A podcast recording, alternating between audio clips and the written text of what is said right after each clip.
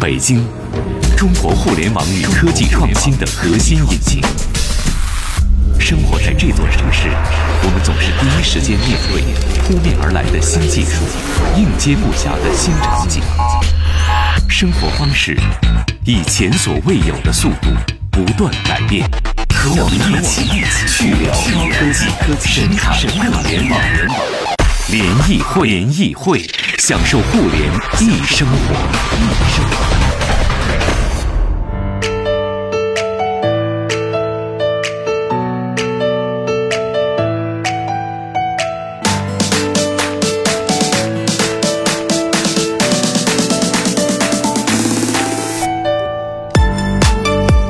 享受互联易生活，这里是联谊会，大家好，我是盛博。各位好，我是徐冉。今天是周一，又是我们和大家来聊一周的互联网热点的时候。今天和大家来聊三件事儿。第一，我们来聊聊折叠屏手机啊，应该是不管大家是不是 IT 圈里的，这两天多多少少我们的微博朋友圈都被三款不是两款，主要是两款啊折叠屏手机刷屏了。一款就是三星的 Fold，一款就是华为今天早晨曝光的 Mate X，嗯还有呢一款就是呃今天中午 OPPO 的这个副总裁呃沈一人爆出来的 OPPO 的一款折叠屏的手机啊，这个价格也是土豪级的价格，华为那个卖到一万七千多，在国外啊，呃，也引起了大家的讨论啊。我们把一个手机展开成一个平板，有没有这个需求啊？今天我们来说说贴膜小哥怎么生存啊，手机壳厂怎么办？徐冉，咱俩这超市门口和地道里的小生意，贴膜连锁怎么办呀连锁集 团，现在碰到了非常大的问题啊。就聊聊这事儿 啊，嗯，第二呢，我们来聊聊，呃，近日呢，央视等媒体啊报道了部分微博明星账号转发数据异常的消息。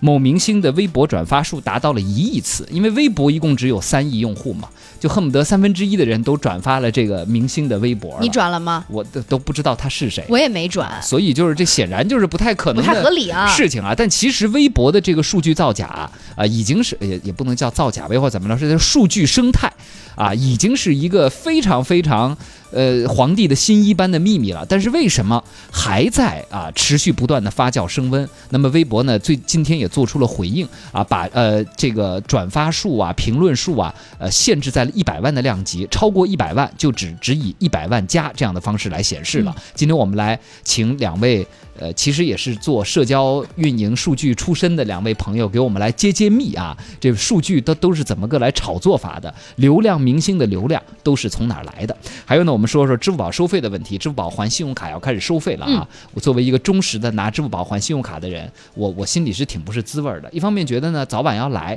另一方面来了呢，总觉得哎呀，一个免费的时代是不是就要终结了是啊？，你要还多少钱呀？十几万吧一个月。我呦呦呦呦呦呦呦！呃，日日元。 好啊，欢迎一下我们的两位联谊观察员，我们要欢迎呃资深的自媒体人黑马良驹，欢迎黑马，你好。大家好，我嗯是汉堡良驹。哎，还有自媒体人契约，欢迎契约，你好。大家好，我是七月。呃，这个大家有什么想跟我们聊的啊，也欢迎发到我们的微信公众号“联谊会互联网”的联小写英文字母 e 和开会的会。好，我们先来说说折叠屏手机啊，嗯呃，最关心了，最近朋友圈里啊、微博里啊都是啊，大家是一个什么观点？二位，你们觉得？两种观点吧，你们支持哪一种？一种觉得这是真的是一个巨大的创新，柔性屏会带来未来移动设备的一个在场景使用上、体验上的一个巨大的突破啊，改变手机的形态，改变我们认知手机这种随身设备的态度和行为。但是也有人说了，这就是一个噱头，为创新而创新啊。呃，为什么我们把手机开展展开成一个平板呢？要如果平板那么有用的话，为什么很多人的平板现在放在家里吃灰呢？啊，不知道二位同意哪一种观点呢？黑马，我觉得那个，因为昨天睡得比较晚啊，他们在那个西班呃巴展巴展上，嗯，巴塞罗那，嗯呃对，看到这个我看到这个信信信息啊，看到他那个特别是华为那个推出他那个一万七的那个产品，我觉得还是挺惊艳的。呃反正都来比较的话，呃，比较华为和三星，都说可能在这个柔性屏这个呃这个这个这个成品方面啊，其实华为挺让人眼眼前一亮。嗯但只是眼前一亮，很难说它能够商用。虽然他说人是嗯说了。人说我们年年中中就是量产中了呃六六月份吧六六七六月月份份就得要量产，而且一个月我们能造十万台呢。 嗯，对，但是它这个有一个问题啊，第一个是呃五 G 没有商用，嗯，它这个好多好多功能、好多产品没法用，其实也是、也就是大家拿着去炫耀一下。对，我今我都已经想象到，今后在星巴克刷二维码的时候，对突然有我个人嗯一定不用那个小屏刷、啊！等一下，我把大屏打打开，开扫得更清楚一点，然后再折起来，是吧？一定要在排队人最多的时候，点那打对，打开展是示吗一？下。 中午的时 候，对并且它这个还有一个功能比较有意思啊，他说是你比如它两面可以显示不一样的内容，好像是，嗯就说你比如给你好友、给你女朋友拍拍照，可能每两面可以显示的不一样，嗯我觉得这个场景比较有意，比较比较有意思啊 vivo 的 Nex 二代了解 可以一下解决了，对，双面屏啊，啊。但是我觉得呢，就是从这个智能手机这个阶段，嗯，虽然大的厂商都推出了。啊但是苹果一直是按兵不动，嗯我觉得只要是系统不变的话，智能手机这种形形态不变，我觉得苹果的这种产品可能会有更更加有竞争力。嗯这个很难说，这个主要还是秀肌肉吧，主嗯要是对于中国这个这些厂家来讲，华为啊、OPPO 啊或者小米啊，呃，甚至之前的什么创业公司柔宇啊，其实还是在秀肌肉的这种阶段。嗯真正到商用这还还还很难讲，嗯，最最终到什么样的规模，可能就是当初苹果推出不是你刚刚在导播间可不是那么说 的，导播间你还跟我们畅想了在地铁上挑一个屏幕出来看电影的情况呢， 哎怎这么有进可能怎么到了话筒一开，这就是我哎你的下面立场 下面是下面要说的，这是我下面要说的，比如这个墙头，墙头草， 苹果推出智能手机的时候，大家也不看好。嗯苹果苹果最最初推出那个苹果三的时候，苹苹果一三三三 GS 是吧？一对对一对，啊就大家也不太看好啊。就是说，好多时候可能这个智能手机或者未来的这种终端设备，并不是我们想象的那种样子，嗯但是也有可能会实现。比如我今天开玩笑说，我说可能这个腰带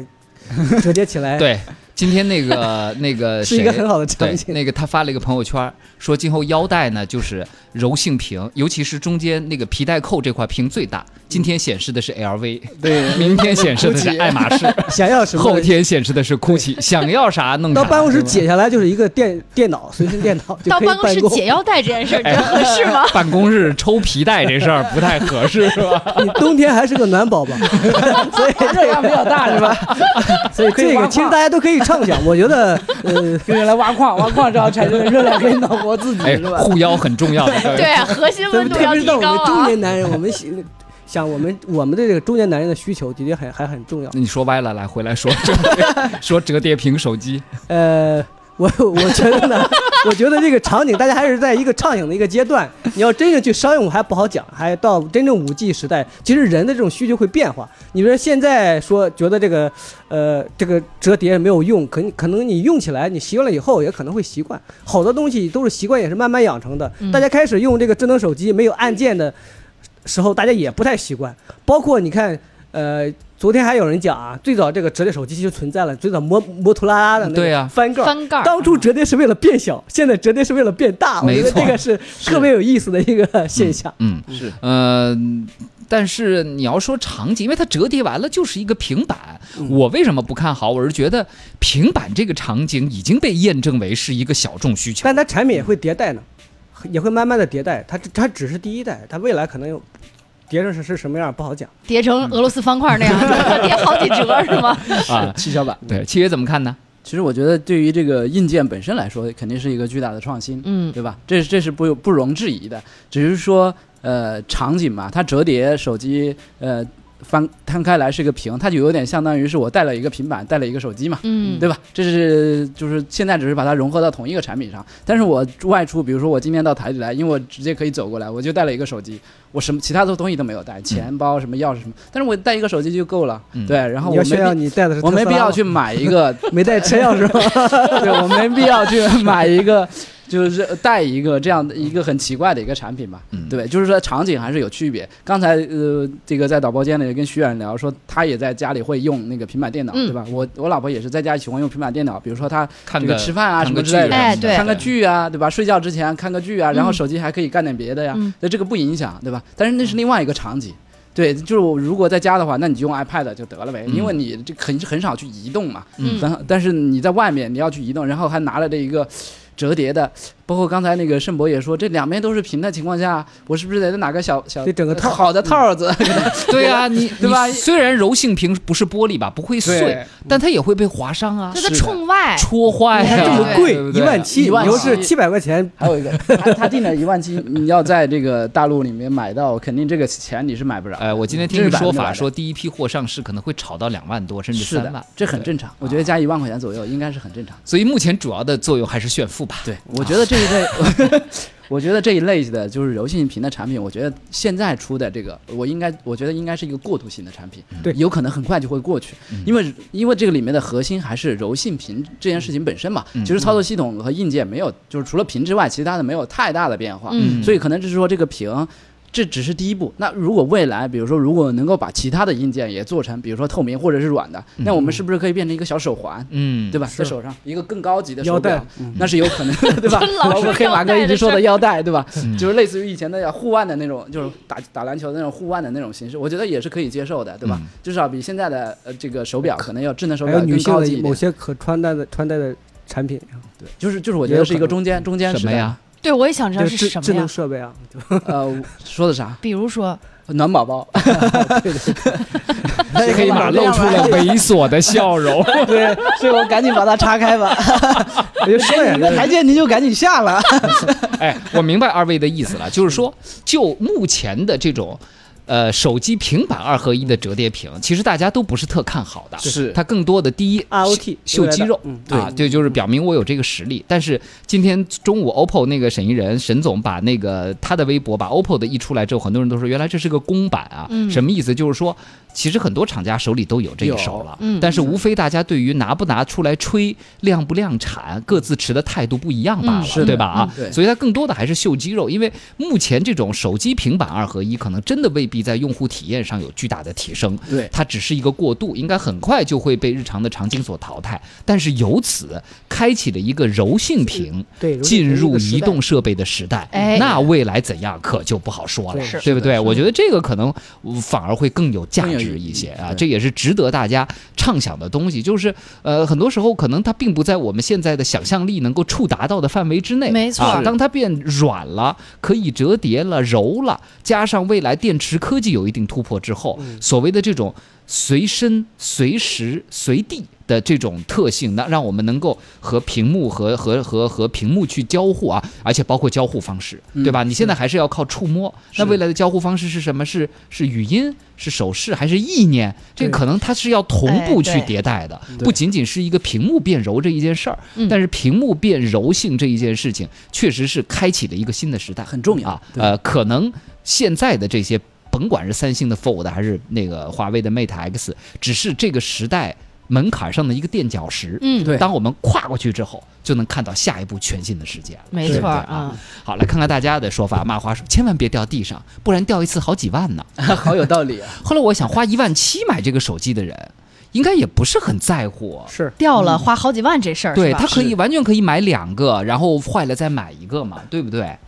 有钱人都不这么花钱吧？ 有钱人的世界，我们也是想象力触达之外的吧，对吧？也不一样嗯不嘛是。一个月还十几万 吗？ 你说了是日元 了啊，没有说，我觉得折叠屏没用，有那一万七，我还不如买俩 iPhone Ten R 拿着用呢。 我看今天有很多人也有这样的观点啊。对，中 心王鑫说了，黑马老哥回来嗯啦，农村形势一片大好 吧？还记得你吗？啊，我觉得把手机做成卷帘珠这事儿不靠谱啊，古代竹简卷着放那是没办法啊。卷帘珠，小超就卷卷珠帘卷卷卷珠珠帘帘，卷卷珠 啊！小超同学，我已经对当年苹果的疯狂呃追捧踩了刹车了。以前一年至少换一部手机，出了新的一定买，但现在我认为花七千以上买手机有点烧得慌。嗯一部手机至少用两年，但是对华为的科技科技术点个赞，国产也很牛，但是我不会因为这个去买单，因为我认为买手机就是买那些基础功能嘛。平板及电脑在某种情况下比手机更好使啊，最起码电池适应商。张斌说：“仔细想想吧，当年所爱的 P 九零八、P 九幺零这些高端机，还有谁会提起呢？大众买单的永远都是性价比产品啊，对没有哪是的款高太对了高端产品会流行起来。嗯这都是最近装那个什么的利器。嗯，想一想，高端产品很多也都是厂家小众来人群提升形象的嘛。对对比提如升说品牌，刚刚你提到双面的嗯 vivo 的这个 Nex，、嗯还有 OPPO 那个 Z 升起来的那个嗯 Find X，、嗯它其实都不是它销量的都主是力。概念机是是是你仔细看 vivo 和 OPPO 投综艺大赞助的，都只推它的 R 十七和 X 二嗯旗舰三机，是主流那才是卖量挣钱的东西，没错是对不对啊？嗯然后这个 BJI 说，我觉得折叠屏没有啊，对，刚刚说过了哈，这个啊，呃，所以呢，其实这个呃，希望它能开启一个全新的时代啊嗯，但是更多更新的东西，还是要让我们一起拭目以待啊。张超说，两位嘉宾和两位主持人，柔性屏手机、折叠屏手机的坏点、亮点和其他屏幕问题会不会比较多？张超啊，你这问题提的特别好。呃，其实我已经联系上柔宇的人了，柔宇是咱们国内做柔性屏的一家非对常知名的供应商。是啊，应该是在下个月的时候，我会把咱们请来做一期节目，咱们可以专门来聊一下大家关心的柔性屏的各种问题，没错，排线的问题呀，亮点的问题、坏点的问题呀，嗯抗不抗滑、抗不抗戳的问题呀，嗯咱们可以到节目能不中，能贴膜啊？这这事 儿怎么办呀？你别操这你心，想这个产业你了，买不起啊。 好，这个大家今天可以在我们的微信公众号中回复，我看今天小新说的是什么就是折叠屏啊？对三个字啊对。呃，然后大家呢就可以看看今天早上或者是昨天一深夜哈，嗯这个华为发的这款 Mate 10，它到底有什么样的一个亮点嗯对啊，一张图读懂一万七千元的折叠屏华为 Mate X 啊，是大家直接加上我们的微信公众号“联谊会”，互联网的“联”小写英文字母 “e” 和开会的“会”，回复。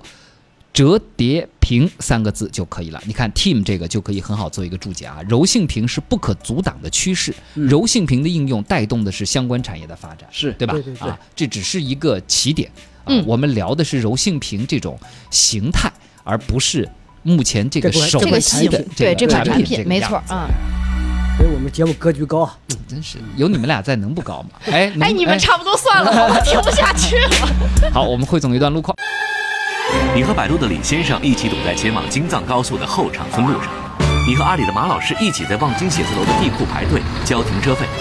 你和京东的刘大叔一起意识到亦庄的道路原来不是正南正北，在北京，我们一起飞驰在科技改变生活的道路上，去聊高科技，神侃互联网，联谊会，享受互联易生活。欢迎大家继续收听联谊会，我是盛博。各位好，我是徐冉哎，。今天和我们的两位好朋友啊，黑马良驹和契约一起来聊聊一周的互联网热点。再次欢迎契约，大家好，嗯，欢迎黑马。大家好，这个，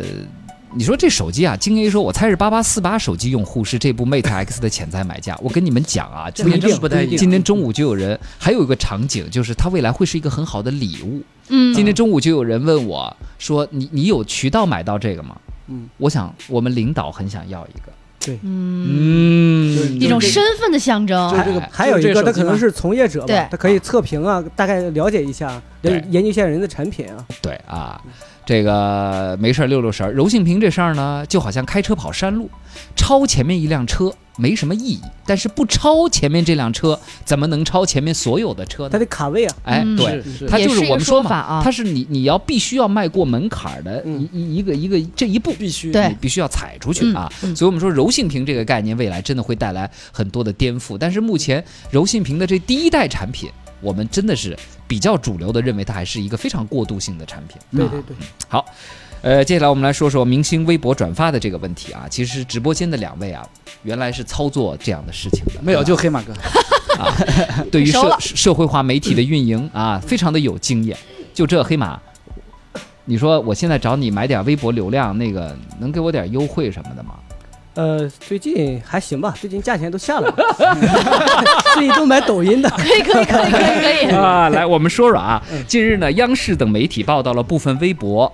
呃，明微博的明星账号转发数据异常的消息，其中最夸张的是某明星的转发次数达到了一亿啊！微博的总用户数才三个亿嘛啊！换句话说，每三名用户中就有一个用户转发了这条微博，这明显是不合常理啊的。主要这个明星我都不认识，嗯，是谁啊你？小心你被人弄死，我告诉你！ 你要现在说还好，你说粉不丝认控识，评我。真不认哎，识。你没有说他们的坏话，你要说这些明星的坏话，我告诉你，呃，我不会说 KK，咱们明星都特别好，啊， 这个就在昨天呢，这个微博发布了关于某些微博转发数据异常偏高问题的说明啊。微博先把自己撇得特别清楚。哎呀，我也特头疼。我深受流量造假的危害、啊！然后呢，同时呢，他也指出了一定的这个这这个整改的方法，比如说，呃，微博转发评论的技术上限都只有一百万了，也就是说不会出现原来的什么的一千四百三十八万、六千九百七十七万、三亿这这样的量了，不可能了啊！是所以一百万以上只显示一百万加啊。那么，呃，微博也表了一个态，说要打破唯数据观、唯流量观所带来的囚徒困境式的攀比嗯啊，为了将粉丝群体从这种恶性的竞争中解脱出来啊。另外呢，微博的热搜、明星的势力榜、热门话题榜等等单品呢，一直坚持用户的多次重复行为不能计数的规则和策略啊。然后他也说了一下，明星账号数据的背后呢，是呃互联网黑产对整个产品和社会的侵蚀啊，等等等等啊。所以这个。哎，我们来说说啊，来，我们请互联网黑产的这个黑哎同马 样嘛也姓从黑业的，者啊，黑马老师来说一说，就是，哎，明星他他，你你你分为析什分么析啊，为什什么要要搞一亿次的转发是吧？对？首先他怎么能做到一亿次的？呃，他其实说句实在话，做到一亿次的还挺难的。嗯，你比如 这个，为一啥般呀都是做多少？为啥？因没为有那比么多如他机这个器呃，他微博上还还可能性还比较大，啊你像微信上还是比较难的，因为这个是什么呀？他这个这种必须要有僵尸账户存在，你才会存在那么多转发。嗯因为转发其实这个相对比较比较简单一点，就一其实有些内容，比如说评论啊，那个这这都分级别的，有带头像的，不带头像的，转发呀、评论啊，还有这呃加个维对，还有还有是认证的，还有蓝 V 的，它的价钱都不嗯不一样的。呃点赞不点赞的，这样对啊吧，？我可以以念一下我的微博后台呢，经常会收到这样的私信，就是黑马老师的同行给我发 啊，来啊来，哎哎哪儿呢哪儿呢？我看看，啊，要要为淘关宝注上那都是淘宝，为关注人的私信啊，我给大家念念啊，就发在你的微博私信里边儿。我跟大家来说说目前各类转发呀、价码是什么哈？嗯粉丝啊，价码是什么啊？大家听听啊，来了，哎，这图还挺大的啊，来来来啊，好，微博僵尸粉会屏蔽掉粉不补，三十块钱买一万，一万个30粉啊块钱丝买。好便宜啊！初级粉以公测不屏蔽，就是不会被微博屏蔽掉，三十五块钱就能买一万的粉丝。嗯，精品粉，就是真人粉，这个粉丝自己还会更新微博的，对对对，它八都是十一个块。钱买一万个。嗯然后豪华粉就是真人粉，权重高，嗯，是一百一十万一百一十块钱买一万个。然后超强粉就是活跃，还跟你互动，在评论里你发什么，他还跟你互动的，一百六十块钱买一万个，啊，然后呢转发评论点赞，一块钱能买一百个。但即使这样的话，一亿个转发也不少钱呢。也不老少钱呐，是嗯对不对啊？然后呢，然后如果这评论里你要有百分之二十的达人，就是带那个五角星认证的那个转发，嗯达人标，那个是八块钱一百个。嗯，嗯，呃，然后呢，如果你要微博的一些大号来转你的，二百块钱起，比如说什么、什么精品搞笑，就就那种、哦呃，账号来转上你排行的，榜啊，对对对对对啊，那个可可然后这个排行榜可高不了。如果你发了一个短视频，你要提高微博上视频的播放量，两两块钱能买一万的播放量。啊播放量是最好刷的。对，嗯然后如果你发微博的长微博，两块钱买一万的阅读量嘛，，啊嗯对对对阅读啊嗯，而且它还卖号，百万大 V 号啊，达人号，实时热门号。啊，这个是多少钱？还有支持定做，比如学长你要卖面膜了，嗯你要做一个跟面膜相关的微博号，哎，直接就给你一个美妆100万博主那个人， 100万粉丝设哎是吧？对直接给你就是一万块钱初始价格，然后就换成你的头像了。加上包月四十元十万， 包月一百二十元一百万，加包月二百元，就是说他给你维护粉丝增加量、嗯维护评论量，加起来一个月打包，嗯你你只需要间隔的在上面推你的产品信息嗯就可以了。就可以了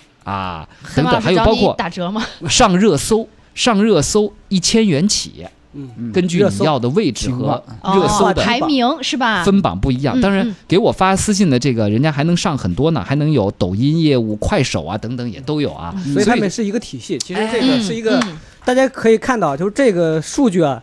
来看它基基本上方方面面，大家能看到的这些数据都是可以去操作的，都是是可以去买的。嗯，这是为什么呢？这是因为那个它这里面也有明星为什么花大价钱去买这个东西？但是一亿次其实一一亿次转发也不少钱的嗯，其实又又又算进去，就对按你这个价格。嗯，嗯因为大家我们平常买个一万次、十万次没多少钱嗯，你真买一亿次呢也很多钱的嗯。那为明星为什么要做一万做这一件万的事情一万呢？嗯嘛，就是一个亿，你想，对，就一万块钱嘛。对对他为什么要做这事儿呢？他并不是他好多时候是天天做，嗯为什么呢？他是因为他有各种榜单，嗯他的这种维护，他直接给给他带来流量。对，嗯因为你大家可以看一下微博，包括各个平台，好多量都是都都，比如明星日活、嗯明明明星月月榜、明星日榜、嗯，就给排榜单嘛，啊，对对并且还有一个还有明星的粉丝量。你比嗯如你凭啥这个我你就火你就我流量鹿啊晗我就对比吴亦凡的要多一千万粉丝。现在叫蔡徐坤，啊特别对对对火，我啊，对对对，我凭啥就比你低朱一？我龙马上要嗯马上，我别的名气我没没没追上你，或者我我粉丝量演技不大我呀粉丝现在哎，压压你一头。对人家好多时候是他为什么做这件事？还有一件事，以假量带真量。嗯，他好多时候一看，好多人一百万人都转发，都上了日有话题榜从众心理对了，相当嗯于又重新有了入口。那那些那些不明真相的群众也会去参与，嗯所以就带来好多很多真量嗯。所以这是一个运营的一个体系，它不止，所以这个已经非常非常完善了，这个很成熟的一啊个很体成系熟了，所以，但是微博这个打击这个东西也不好讲，为什么呢？它好多时候，你比如这个有些用户吧，他也首先这事虽然儿，是僵尸用户你，你但不是不不，你等我说啊。首先你听我，我我想问你这个问题：微博把这件事儿跟自己关系撇得特别清，但其实这件事情上微博有没有责任？呃微博肯定有责任，为什么呢？因为微博它有的时候也是也也也也是也也不能说纵容吧，因为它也有指标啊，它上市公司嗯有月活有日活嗯嗯，它得考察。虽然是僵尸账户，但也有活跃度啊，也是用户，嗯也是活跃对，度好多啊僵尸用僵尸用户活跃度可能更高呢。日是不是活每天都 登录的，。比我们还 火 对，因为那好多是机器群控的嗯，它比我们这个活跃度要高高很多，嗯它虽然不是真人，所以这个东西。越来越很难界定，我并不是说问问我们这个行业洗白啊，我觉 得说，我觉得这个有的时候懂懂懂这个懂假假假也是真，真也是假，这个不好讲，但是的确是这个东西伤害了嗯假那作些真实实真亦转假发的这些人，对啊，我看现在很多内容大 V，他们其实自己也很头疼，因为他们发了很多东西，你知道现在都有各种指标，嗯有很多大 V 听说他们的后台，他们点进去那个后台跟咱们不一样，他们会有很多红箭头跟绿箭头。嗯如果你的受关注程度下降了，跟昨天相比，就会是多新鲜绿箭头。人家那微博是卖钱的，是像咱这微 博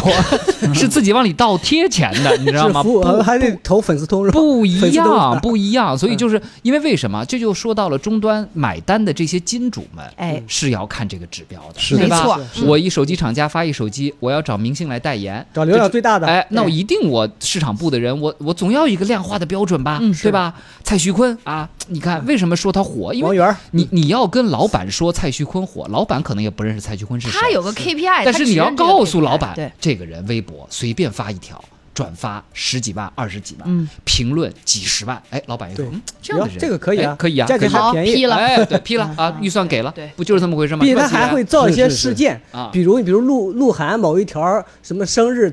超过什么吉尼斯什么世界纪录，对，嗯那个微博点赞呀或者微博转发呀，嗯他也会造一些事件出来。对所以这个东西真的是就慢慢的变成了他们一种运营的方式。嗯，嗯，其实你怎么来看呢？其实我觉得这里面就两个字，利益吧。嗯就是不管是说明星还是品牌方，对吧？大家花钱去买这些流量，对吧？不管是买粉丝，还是买转发，还是买评论，还是买点赞，呃，主要还是为了给其他给金主看的。可能对于明星来说，他可能更多的是给其他的金主爸爸，比如说赞助商之类的来看，包括其他的这个粉丝来看，对吧？表表示他很火，他可以接到更好的广告或者更好的代言。对于这些做这个微博大 V 的这些人来说，诶，那我的数据好看，就像刚才盛博说的一样，对吧？我的数据好看，其他人就会为我买单，对吧？那这个也是 OK 的。就是，但是呢，这里面有一件事情不太好的，就是可能会劣币驱逐良币，嗯就是对我对有可能是写的内容特别好的，但是我没有去做这些小动作嗯，，我那就可哦被埋没了。对，我就很容易被埋没。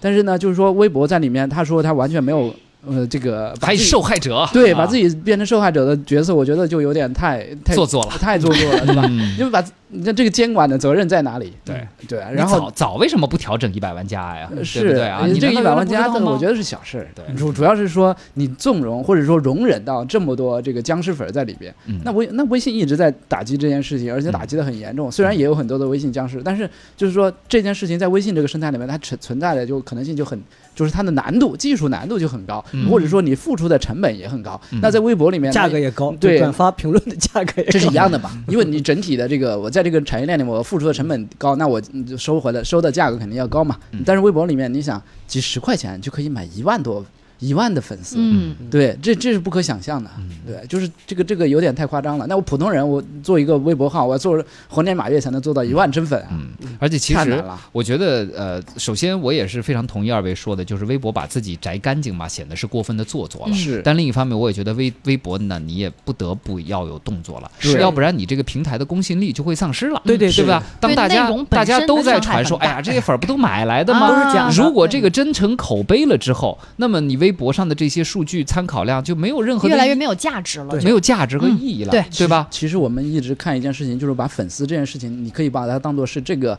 小的这个平台里面的货币。嗯那比如说你可能是说微博里面的这一个粉丝，那就有可能像刚才盛博开玩笑说的是日元，嗯对吧？那有可能微信里面的一个粉丝的价值，它有可能是人民币嗯或者是美金。那这里面就是说你你如果你的挤的水越多，也就是说你通货越来越膨胀，那你就意味着你这个平台的粉丝单个的粉丝价值越低，越不那整值个钱对，那你整个平台就会受到影响。那你这个国你这个小的这个平台有可能会通货，因为通货膨胀会怎么样，对吧？嗯但是就是克制这件事情还比较重要吧。嗯，嗯哎，你看这个有道契约理这个比啊喻特别好啊，就是说，货币，哎，别让作为货币的粉丝和用户在你的平台里通货膨胀，对，那样是到最后真的是最后就谁都不值钱，是不是啊？是好了，今今天就两条吧，只能聊到这儿了。也再次感谢黑马，谢谢契约，我是盛博，我是徐冉。接下来是行走天下，咱们明天再见。新鲜、有料、有温度。联谊会，享受互联易生活。